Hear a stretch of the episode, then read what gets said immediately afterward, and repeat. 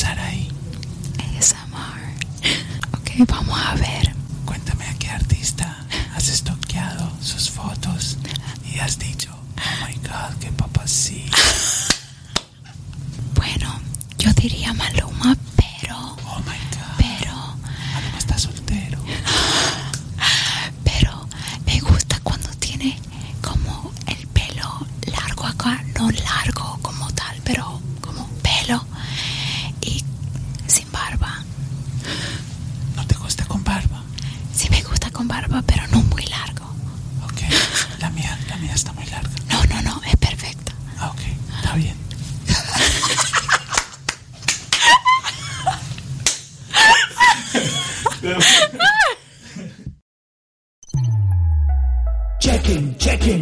checking, con Mauro.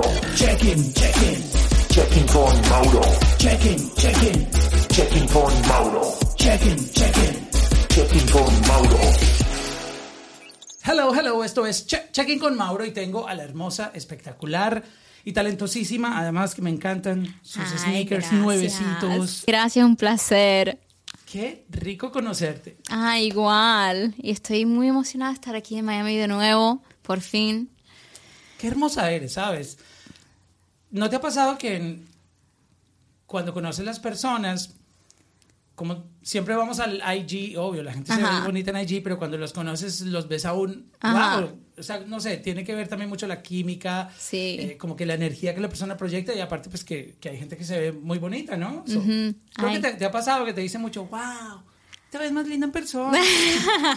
Bueno, yo creo, la gente me dice eso por mi energía, porque yo siento que es muy importante proyectar una energía que, no sé, es, es positivo, es rico, como, porque si no, uno se aleja o se, se siente como, no sé, raro con la persona. Yeah, exacto. Yeah. La, es- la energía es súper importante. Yo creo que tanto en la música o en cualquier cosa que hagamos, siempre colaborar con personas que nos gusta estar, que nos, nos tratan bien, que, que tienen ese vibe, tú sabes, que te alegran el día, pues qué mejor que eso. Y, y es justo lo que tú acabas de hacer, ¿no? Eh, Con tu nueva colaboración, este, quedó la energía grabada y quedó como que la magia Sí. en, en esa canción. Sí, era. Llegamos al estudio y tenemos un amigo en común. Y llegamos, empezamos a hablar y teníamos una buena vibra de una vez. Y hablamos literal tres horas de, de la industria, del género, de la vida, de música, de ¿Qué, todo. ¿Qué conversación tuvieron, por ejemplo, sobre la industria? Algo que puedas compartirnos. Obviamente yo Sí. sé que son momentos privados, pero, no, no. pero pues seguramente hablar un poco del negocio y me interesa saber qué, Sí. qué hablar en ese día. Bueno, primero que las cosas están pasando tan rápidos, como especialmente con TikTok y todo eso, las redes, las cosas van más rápido que antes, como hay una canción que pega hoy y mañana ya no suena. O suena, pero no tanto como ayer. Y Es, es difícil esa parte porque si la gente supiera todo el trabajo que tiene detrás de una canción, si supieran todas las noches de desvelo y de trabajo, Sí. y lágrimas y felicidad, bueno, es como un- un- una canción, es como, como una serie, viene Ajá. con todos los ingredientes. Y dedicarle tanto tiempo para que llegue en un momento donde la industria siempre está transformándose, entonces como que salen 50 mil tracks todos los días, y entonces como que también la gente que oye música dice, bueno, salió esto, lo oigo, lo otro. So, los artistas tienen que acomodarse a ese ritmo de estar lanzando Exacto, canciones. exacto. Por eso estábamos hablando que, sabes, vamos a soltar esto, qué sé yo, mañana, pero tenemos que tener tres canciones más pendientes para ir soltando luego. Y cada vez que sacas algo, uno para reemplazarlo. Ya, tienes que tener Ajá. your next move. Ya, siempre, For sure. O sea, no- siempre. no, puedes ponerte como que lanzo esto y bueno, yo luego veo que, qué otra cosa grabo. No, si tú, tú estás lanzando un track y ya tienes 10 que, que, están, que están listos para, para seguir, ¿no? Exacto. Y eso es una cosa que muchos amigos me han preguntado que no son músicos, no saben de la industria. Y me dicen, pero ¿por qué estás haciendo música todo el tiempo? Y yo, bueno, obvio, me encanta hacer música, siento en mi piano y toco y hago música to- todos los días. So, diles, los panaderos tienen que hacer el pan todos los días. Ajá. No pueden vender exacto, el pan de hace tres días. Exacto, exacto. Y sí, nunca parar. Sigue, sigue, sigue. 24-7. Wow. Y, y es difícil. Um, ¿Tú trabajas independiente o, o cómo tú te mueves en la industria? Estoy et- independiente, sí. Ajá. ¿Qué, qué tan complicado es como mujer moverse en esto? Porque es una industria masculina. Sí. Obviamente, yo agradezco cada vez que veo una mujer brillar en esta industria porque es, esto está trayendo como, tú sabes, un, un- balance, Ajá. porque antes era como que hombres por todo lado, Ajá. todos los cargos más importantes en la industria, hombres, el, eh, los directores de los record labels, toda la gente más top de la industria, hombres, hombres, hombres, y de hecho en producción hay muy pocas mujeres. Sí. Um, pero estamos viendo que poco a poco han ido Sí. llegando artistas, ya hay, considero yo, muchas artistas femeninas y se les ha abierto la puerta, pero la industria, considero, es mi opinión personal, sigue siendo muy Sí, machista. es la verdad. Como que yo he escuchado historias de mujeres que están en un salón en- en- grabando con hombres y entonces como que cuando ellas opinan tiene que haber otro hombre que, que le dé como, mira, escúchala a ella, que, Sí. les- que tiene una buena idea, como, como que a veces no, no les dan ese respeto. Sí, la verdad es que eso me ha pasado. Y, Oh, wow. ajá, porque estoy, no, no sé, es- estaba en el estudio y había tantas ideas pasando y yo, ¿sabes? Lancé una idea. Y, ¿sabes? Lo dijeron, ah, cool, y fueron al otro tema o otra cosa. Y como mujer Oh, tienes wow. que a veces... Ahí Ajá, literal. A veces tienes que imponer tu, tu idea o opinión o algo así, porque si no, no, no va, va a estar ahí en el, va a estar en el aire, básicamente. Como, exactamente como lo dijiste, van a ponerlo en skip. ¿Y cómo te sentiste en ese momento? ¿Se te bajó la nota o...? Por un segundo y dije, ya va, no te das mala vi- vida ni mala vibra, que eso te pasó. Como, bueno, pasó y, y sigues adelante, porque yo creo que eso te hace más fuerte y eso suena muy como, ay, te hace más fuerte, pero, pero es la verdad, como ya sé cómo manejar esa- esas situaciones. Es como, no es nice que me pasó, pero me pasó y ya sé cómo manejar eso. Y ya sé cómo, si alguien dice, por ejemplo, si estamos escribiendo algo y como mujer yo puedo escribir como hombre, pero se va a notar que es- lo escribió un hombre. Y no sé, son cosas, detalles súper pequeñas, pero uno se da cuenta. Y quiero escribir como una mujer, quiero a veces como tweak lo que, lo que escribo.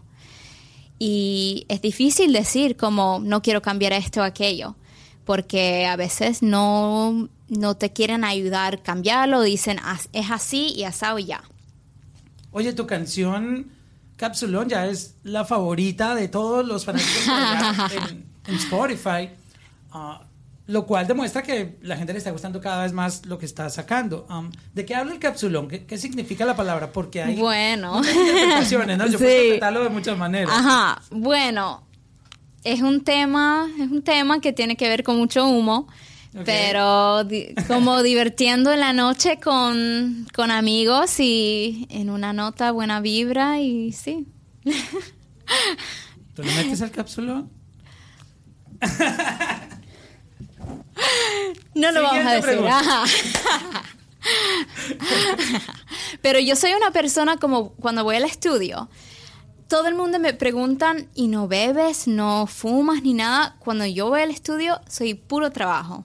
Yo no, yo no hago nada. Estoy ahí para trabajar, para hacer mis negocios, mi música y acostarme a dormir. Mira, yo, yo respeto la gente que como trabaje, o sea, porque al fin y al cabo no soy nadie para juzgar. Ajá.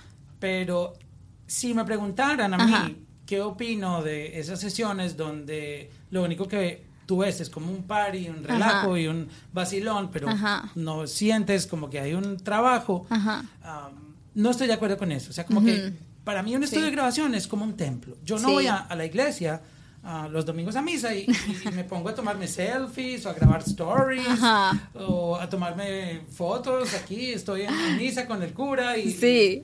So, es como un respeto. So, tú vas a misa Sí. y tú apagas el teléfono y te concentras a orar, a darle gracias a Dios por todas las cosas bonitas y las bendiciones que nos da. So, un estudio de grabación para mí es un, un lugar sagrado Sí. porque es donde tú fabricas tu sonido, el arte, donde, donde se hace eh, esas canciones que uno nunca sabe dónde puedan llegar. Podría ser el próximo hit global o canciones que toquen corazones o dependiendo del mensaje que dé la canción, tú estás salvándole la vida a alguien porque la música Exacto. salva vidas también. Literal. Y tú llegar y encontrarte un montón de tipos ahí fumando marihuana o en un relajo tomando licor, como en un party, como si estuvieran en un club. Las veces que yo estaba ahí, yo me siento incómodo y digo, wow. O sea, Para mí un estudio yo lo tendría... Por eso hay gente que tiene como sus estudios y tienen unas velitas de olor. Sí. Y solo entran ciertas personas ahí que ellos saben que son serias para Sí. trabajar. O sea, para mí es el, el ambiente perfecto. O sea, no, no, no tomar un estudio como si fuera un club. Ajá. Sí. Ahí, como, si quieres, yo digo, si estás en el estudio conmigo, sí puedes tener tu trago, qué sé yo. Pero está bien, para sí, sí, exacto. Pero yo digo, si hay personas que quieren andar en otras cosas, que no están como enfocados, como, vete, básicamente. Ahora, viene el artista y lleva como siete amigos. Ajá. So, entonces terminan eh, todo el mundo opinando, mira, cámbiale esto. So, Exacto. yo no podría trabajar así, la verdad. No, yo tampoco. Yo vengo con alguien de confianza, con la gente que estoy trabajando, puede ser un amigo, a veces un familiar quiere venir a ver, pero sí, yo soy puro negocio, yo cuando estoy en el estudio enfocada. Negocio, estamos Ajá, en habla y no de negocio. Ajá. Sí. Oye, tú estudias y también estás manejando tu carrera musical. Sí. Es decir, si dedicándote todo el tiempo a la música, a veces no alcanza el tiempo, ¿cómo tú sacas energía para estudiar, obviamente sacar adelante tu carrera, lo que estás estudiando, pero al mismo tiempo poder cumplirle a la industria de la música, poder ir a grabar, mira, aquí estás viajando en Sí. Miami, ella vive en Nueva York, viajó a Miami, so, ¿cómo haces? O sea, tus Sí. días son de, de cuántas horas o cómo lo divides? Bueno, primero, yo no tengo idea cómo hago esto, pero depende. Hay días que me paro súper temprano y arranco desde temprano haciendo diligencias, esas cosas. Tengo mis clases y en la noche lo dedico haciendo tarea y música. Y lo ten- tengo clase en persona dos días a la semana, gracias a Dios. Tengo tengo eso y pues viajo a Miami, qué sé yo, jueves hasta lunes. Regreso dos días. Por ejemplo, yo estaba en Nueva York dos días y regresé para acá de nuevo. Wow. Sí, pues a veces te toca, pero yo siempre intento hacer mi horario súper, o sea, súper estricto. Um, y intento hacer mi ejercicio, intento comer bien. A veces, sabes, no puedes dormir las horas que quieras, pero al menos estoy cumpliendo todo.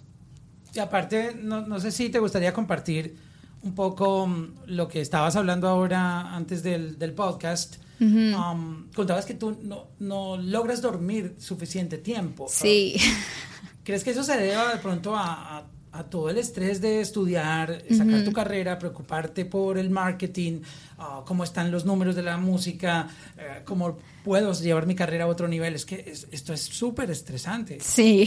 ¿Crees que, que ese sea el motivo? Creo que hay días que sí, pero he tenido insomnio desde niña. No sé, soy una persona que piensa demasiado y ni siquiera pensando y dando vueltas, como pensando en ideas, otras cosas. Gracias a Dios he logrado como poner mi mente en blanco varias veces. ¿Cómo lo haces? La ¿Tienes ver- una técnica o algo?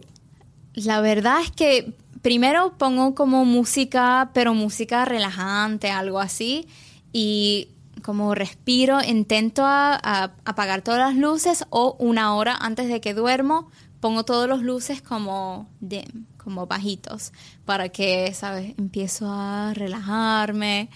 Am, pero no sé, yo, yo no tengo una técnica como tal, es que lo he hecho tantas veces que digo, estoy súper estresada, voy a poner mi mente en blanco, no voy a pensar en nada y luego poco a poco me a- acuesto a dormir. So, ¿Y cómo es el tema del insomnio? Tú llegas a la cama y empiezan a pasar las horas Y tú dices, ok, pero cuando me voy a dormir. Sí, dando vueltas literal. Hay veces que mi mamá me dice, ¿y tú no te acostaste hasta, hasta las 6 de la mañana? Yo, no, pero depende mi horario, porque tengo días que me acuesto, me levanto temprano y luego me acuesto temprano. Pero hay días que me acuesto, puede ser como a las 6, 8 de la mañana si estoy trabajando. A mí personalmente me gusta ver a la- el amanecer Oh God, y luego acostarme. No me gusta levantarme para ver la- como el sol y todo eso. Pero sí, esos días como que estoy trabajando fuerte, me acuesto tarde y luego me levanto tarde, pero solo duermo un par de horas. Y la energía no se te va un poco, no, no quedas. O el cafecito de la mañana te soluciona eso. Hoy no tomé cafecito, yo me dormí como cuatro horas, pero creo que es la adrenalina y como emoción de estar viva y estar haciendo todo lo que estoy haciendo. Y eso me motiva y me, me lleva por el día. Bueno, te hubiéramos traído un cafecito. Ahora, Sí. Hablemos un poco de tu estrategia de lanzamientos y esto también para que muchos artistas que están también intentando sacar su carrera adelante, gracias a Dios tú ya estás eh, trabajando en, en crecer tu carrera, ya entiendes mucho el tema de- del marketing, Sí. tú sabes, porque esto no es solo grabar música, sino moverse y, y lo has hecho muy bien. Um, ¿Cómo tú estás viendo esto? Eh, me hablaste ahora que tenías como un par de álbumes, me lo dijiste extra micrófono. Eh, Ajá. estás grabando música muy seguido y me dijiste que también te preguntaban mucho, ¿por qué grabas tanto? Ajá. Pues bueno, por, precisamente el, el mismo tema de la industria. ¿Cuál crees tú que sea la, la mejor manera de mantenerse vigente en, en estas plataformas que tienen usted- que estar sacando música? ¿Cada mes, cada dos meses? ¿Cómo, ¿Cómo tú ves esta parte? Sí, bueno, una cosa que voy a decir, yo solté mi álbum y mi último sencillo Candela Remix en mm, como fin de abril, mayo. Y um, estábamos en promoción como tres meses, algo así. Y yo estaba trabajando en, en música en esa época. Um, pero yo sentía que no tenía nada a ese nivel. Y pues yo decidí esperar, soltar algo. Y creo que creo que fue un error, la verdad, porque creo que tienes que ir soltando cosas porque si yo suelto Capsulón, por ejemplo, y no saco nada hasta el año que viene o dos años o algo así, como te vas a perder ahí en la música con tanta música y tanta artistas que están soltando cosas todos los días. Pues sí, básicamente soltar, soltar, no pares de trabajar y, y sigues, sigues así. Es que ahora tú ves que los artistas sacan un álbum y al mes ya tienen un- single distinto. Exacto. Como. No Exacto. tiempo yo de escuchar tu álbum y ya me lanzaste un Es single. la verdad. Pero así funciona ahora. Sí, literal funciona. Yo lo he visto con todas estas ar- artistas que van soltando su álbum, al mes tiene un, un sencillo. Anuel soltó dos canciones la misma Sí, semana. ajá, O sea, es que ya no hay reglas. Yo digo que la gente que viene y te dice, mira, espera, mira, o sea, ajá. para- mejor dicho, esas canciones guardadas en un hard drive en el Sí. estudio no sirven de nada. No sirven. Y yo sé, en, en la industria antes la gente sí, yo tengo 300 canciones y de las 300 lanzaban 20. Y entonces, ¿qué pasa con esa música que nunca sale? O sea, como que, como, ¿por qué tú no puedes mostrarle al mundo todo el talento que tienes? Sí. Es- es y a que veces muere ahí el, los temas, como en un hard- un disco duro algo así. Nunca sale. Ajá, nunca. O sea, yo yo no, no encuentro sentido a eso. Yo, yo sacaría todo, Ajá. pues tampoco todo, pero Ajá. trataría de bombardear lo que más pudiera. Sí. Porque al fin y al cabo, ustedes son content creators, al- de una u otra manera están Sí. creando contenido Exacto. de audio y audiovisual con los videos. Pero ¿para qué guardar eso? O sea, eh, y, y como esperando algo, porque yo sé que siempre hay muchas expectativas, siempre como que, bueno, yo necesito el super video y luego y necesito acompañar esta canción de una super campaña. Ajá. Y muchas veces se hacen tantas expectativas que se les olvida lo más básico que es la canción como tal. Mira, Es la verdad. Danny Ocean, por ponerte un ejemplo, Sí, cuando lanzó Me Rehuso, Ajá. esa canción ni estaba masterizada, ni estaba bien hecha, parecía un demo. sí, La subió y la canción conectó tanto que Sí. sin video, sin marketing, sin nada, se volvió un hit global. Es la verdad. So, la música siempre va a seguir siendo acerca de, de, la, de lo que conecta, del contenido que tiene. Sí. So, si no hay plata para marketing, si no tienes para el video, si no tienes nada más que la canción, suéltala. Exacto. ¿Cuál es Y el miedo? Exacto. Ese es el error. Tienes que soltar la canción, no importa. Porque así logras las cosas. Como hiciste el primer, hiciste la canción, pero tomaste el paso para soltar la canción. Claro, eh, y, y yo sé, porque nadie quiere fracasar. Yo creo que en, Exacto. en- en- en ninguna industria, y sobre todo los artistas, porque están siempre en el spot, entonces la gente va y mira, ah, mira su- sus números en YouTube, no le fue bien. Ajá. No. O sea, tú no puedes ponerte a pensar qué van a decir los demás. Exacto. Porque tú nunca sabes. Todos los artistas que uno ve ahora llenando estadios y conciertos fracasaron muchas Exacto. veces, tuvieron canciones que nadie les escuchó, canciones que todo el mundo decía que es esto tan malo, Sí. nunca va a llegar lejos. Y míralos dónde están. Exacto. Y- Porque se equivocaban y seguían. Ajá, seguían. Y lo que aprendí es que la verdad es los fracasos son importantes, porque así es como primero sigues y recuperas todo, pero vas aprendiendo de eso y vas siguiendo y creciendo cada vez que fracasas. ¿Cómo se da la colaboración con Anonymous? Um, esto fue un... un- un- tú, tú- tú hablaste Ajá. de negocio y Sí. yo siento que tú eres una mujer de negocios. Ah, sí. Ya has pronunciado la palabra dos Sí. veces y, y- y sé que, que tú manejas tu carrera por, por lo que dices. Ajá. Lo puedo percibir, que, que entiendes muy bien el negocio. ¿Cómo se dio esto? ¿Fue por fue un negocio? ¿Fue como que, ah, tengo esta idea? ¿Cómo, cómo fue esto? Bueno, la La, la música, para aclararle a la gente, Sí. para que lo entiendan, cualquier manera de trabajarlo está bien, porque Ajá. al fin y al cabo esto es negocio. Ujú, es la verdad, porque al principio, te voy a decir la verdad, yo lo pensé como inmadura. No, es música, ese es como, es música y ya. Pero al fin, la verdad, si te vas a meter en la industria, es un negocio. Y ese, eso es algo que me tocó aprender. Y gracias a Dios que lo aprendí.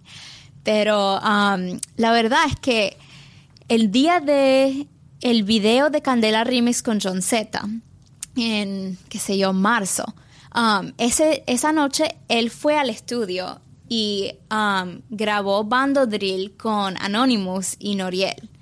Y lo soltaron como un ratico después.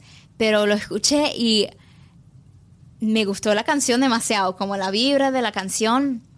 Y yo conozco como el trabajo de Anonymous y todo eso y tenemos un pana en común y decidí, ¿por qué no hago con, algo con él? Experimentar y, meterme más al reggaetón, porque lancé mi carrera con una canción de tipo Latin Pop, era un reggaetón pero más, más suave, más pop.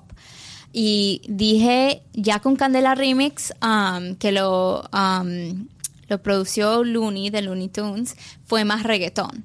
Y decidí, quiero, ¿sabes?, seguir ese, esa línea y hacer algo más reggaetón. Pues me mostró el tema, Capsulón, y me gustó demasiado. Él tenía el coro y su verso. Y dije, voy a montar, me gusta el coro, grabé el coro y escribimos el, el chanteo. Que decidí, quería algo que fuera diferente de lo que hice en el pasado. La verdad es que mis chanteos en el pasado eran más pausados porque como soy gringa, um, me costó al principio como chantear y como tener esa, esa rítmica pronunciando las palabras, porque yo empecé cantando en inglés y en inglés no tienes que pronunciar nada, pero en español sí, tienes que pronunciar para que la gente te entienda. Y pues ah, me costó, gracias a Dios, he practicado bastante y llegué al punto que dije, voy a hacer un chanteo que sea un poco más fluido, pero que todavía tiene un vibra chill que combina con la canción. Porque dije, puedo ir y chantear algo fuerte, pero quiero mantener esa vibra chill. Ok. Oye, ¿y cómo tú has logrado esas colaboraciones? Tú me hablaste de Looney Tunes, hablaste de John Z, Anonymous.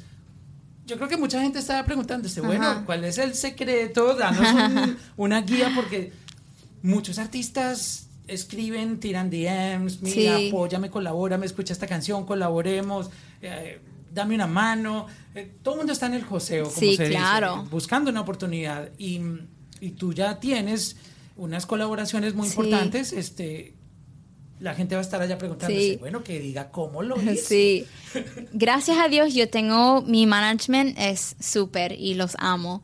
Y um, son amigos con el manager de John y se dio ese, esa colaboración. La importancia de tener un team. ¿no? Ajá, es la verdad, porque tú, tú puedes hacer tu carrera solo y todo eso. Y muchas cosas estoy haciendo sola con mi carrera y, y la universidad, pero si tú no tienes a alguien que te ayuda, te- que te apoya, hasta el apoyo de, por ejemplo, mi familia que me apoya, que mi hermano me escribió, ay, amo el tema Capsulón, lo escucho todos los días, como sin ese, ese apoyo es, es difícil como seguir y seguir adelante. Qué lindo eso. Ajá. Porque muchas veces siempre a todos los artistas en la familia les dicen, ¿para qué te metes ahí? Exacto. Ayer hablaba con, con- con una amiga en Colombia y me decía justamente eso, que la familia le decía, pero ¿por qué te gastas tanto dinero y todavía no, no monetizas tu Ajá. carrera? Como que se gasta mucho dinero en los videos, Ajá. mucho dinero en las producciones y le decían,